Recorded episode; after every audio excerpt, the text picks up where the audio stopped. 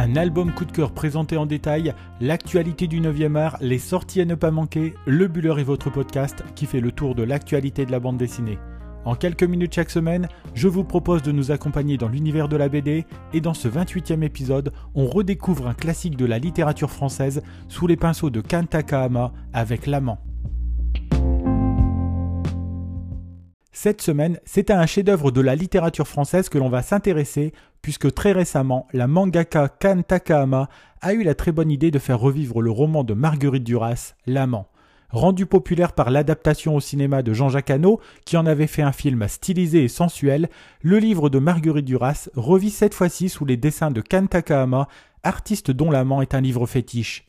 Ce sont les éditions Rue de Sèvres qui éditent cette bande dessinée au format moyen et en couleur, sortie le 22 janvier dernier.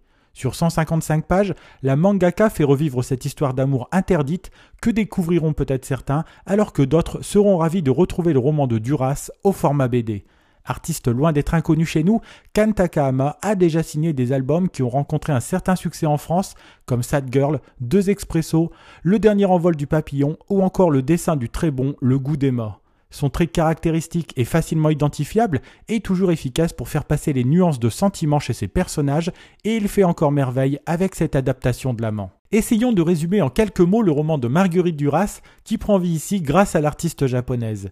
L'histoire met d'ailleurs en scène le personnage de Marguerite Duras jeune, quand elle n'avait que 15 ans en 1930, raconté par une Marguerite Duras âgée que l'on croise au début de l'album et qui guidera le lecteur en voix off. Nous sommes plongés en pleine Indochine, pays qui appartenait à l'empire colonial français et qui a été divisé en 1954. La véritable histoire commence au moment où la jeune héroïne doit s'éloigner de sa mère pour aller faire ses études à Saïgon. Issue d'une famille pauvre bien que française, elle fait la rencontre sur le bateau qui traverse le Mekong d'un jeune riche chinois qui l'intrigue autant qu'il l'attire. Va s'en suivre une histoire d'amour passionnel entre ces deux êtres que tout oppose, mais en pleine initiation amoureuse, celle-ci ne perçoit pas toute la portée de ses sentiments. Sa famille désapprouve d'ailleurs cette union, de même que la famille du jeune Chinois qui ne voit pas d'un bon œil cette relation avec une Française désargentée. Marguerite découvre dans cette relation l'amour physique, le plaisir, mais aussi le pouvoir qu'elle peut avoir sur les hommes. Kan Takahama s'éloigne du film esthétisant réalisé par Jean-Jacques Hano pour coller un peu plus au récit de Marguerite Duras et nous montrer l'initiation de cette jeune fille et les interrogations et doutes qui traversent sa vie d'adolescente. Pour préparer ce livre, Kan Takahama a d'ailleurs mis les pas dans celle de son auteur au Vietnam, comme pour mieux s'imprégner de cet univers qu'elle allait devoir dessiner. Il en ressort une bande dessinée douce et subtile, vibrante et envoûtante, dont on regretterait presque qu'elle ne fasse pas plus de pages. On sent que la mangaka n'a pas voulu trahir l'œuvre initiale de Marguerite Duras, comme elle le précise dans la préface qui ouvre la lecture. À travers cette bande dessinée, Kan Takahama arrive aussi à faire cohabiter le manga et la bande dessinée franco-belge au service d'une œuvre du patrimoine littéraire français. L'auteur mise aussi sur une douce sensualité pour nous faire entrer dans cette histoire d'amour interdite dont on comprend assez rapidement qu'elle est sans issue. Les couleurs douces, une certaine lenteur avec laquelle l'histoire se déroule et la voix de Marguerite Duras pour nous accompagner sont autant d'ingrédients qui nous plongent dans une lecture plaisir qui donne envie de redécouvrir le roman initial. Cette histoire d'amour se déroule aussi sur fond de relations familiales compliquées et vit dans les colonies françaises, et Kan Takahama ne fait pas du tout l'impasse sur ces aspects-là du roman. Véritable belle surprise de ce début d'année, voilà une belle occasion de se replonger dans cette histoire captivante ou de la découvrir si vous ne connaissiez pas encore l'histoire de Marguerite Duras.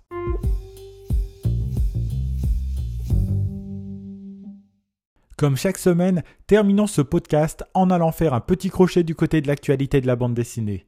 Profitons-en aussi pour découvrir les principales sorties de cette semaine, qui sont encore nombreuses. Commençons cette semaine avec une triste nouvelle, puisque nous avons appris le décès le 3 février dernier du dessinateur Philippe Adamov à l'âge de 63 ans. On le connaît surtout au travers de quelques séries qui auront marqué le monde du 9e art, comme Le Vent des Dieux, Les Eaux de Mortelune ou encore Dakota. Influencé par Moebius, qui lui a donné l'envie de se tourner vers la science-fiction, il laisse une œuvre originale et intéressante qui mérite que l'on s'y replonge. Du côté des sorties, pas mal de nouveautés encore cette semaine et commençons par une nouvelle série qui débarque en librairie, Super Groom.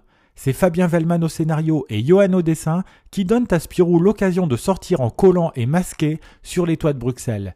Dans cette série, Spirou, oublié des plus jeunes et en phase de ringardisation, invente le personnage de Super Groom pour revenir sur le devant de la scène. L'aventure tournant mal, l'apprenti justicier avait vite remisé la cape et le masque au vestiaire avant de les ressortir devant la demande du peuple belge en attente de ce super-héros. C'est plutôt bien construit et astucieux et cette nouvelle série est disponible chez Dupuis.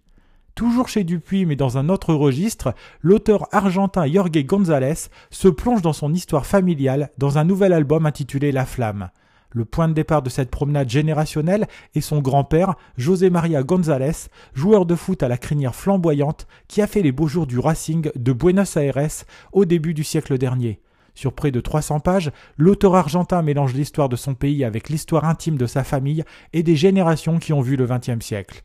Un album qui mérite vraiment le coup d'œil, ne serait-ce que pour admirer le travail graphique de celui qui avait signé les dessins du récent et singulier Mécanique du fouet.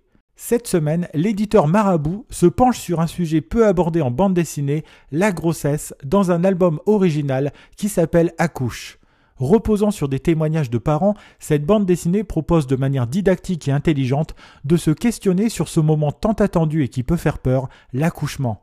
Cet album donne aussi la parole aux professionnels de la maternité, comme les sages-femmes, les chirurgiens, les gynécologues ou encore les anesthésistes préfacé par Ovidi, qui avait signé un documentaire qui s'appelle Tu enfanteras dans la douleur, cette bande dessinée est signée Fleur Godard au scénario et Justine Saint-Lô au dessin, un duo qui a l'habitude de travailler ensemble. Terminons cette revue des sorties par Traducteur afghan, une trahison française, album qui nous entraîne aux côtés des Tarjumans, ces Afghans qui ont décidé de servir de traducteurs et de guides aux Français durant les opérations militaires. Abandonnés en 2012 sitôt le retrait des troupes, peu ont réussi à obtenir un visa pour revenir se réfugier en France. Laissés à l'abandon dans un pays qui ne les voit plus d'un bon œil, cet album suit le destin de trois d'entre eux sous les traits de Pierre Tiss et sur un scénario conjoint de Quentin Muller et Brice Handlower. Une enquête documentée et passionnante pour une bande dessinée à retrouver chez la boîte à bulles. Voilà, nous en avons terminé avec ce 28e épisode du Buller. Si vous souhaitez découvrir des images de la bande dessinée L'Amant ou si vous voulez nous laisser des remarques et des commentaires, n'hésitez pas à passer sur nos réseaux sociaux puisque nous sommes disponibles sur Instagram sur l'adresse lebuller.podcast et sur Twitter lebuller1. Si vous avez aimé cet épisode, n'hésitez pas non plus à le partager autour de vous et à nous laisser une bonne note sur les plateformes de podcast. Il me reste à vous souhaiter de bons moments de lecture et je vous dis à la semaine prochaine pour un 29e épisode de votre podcast sur l'actualité de la bande dessinée.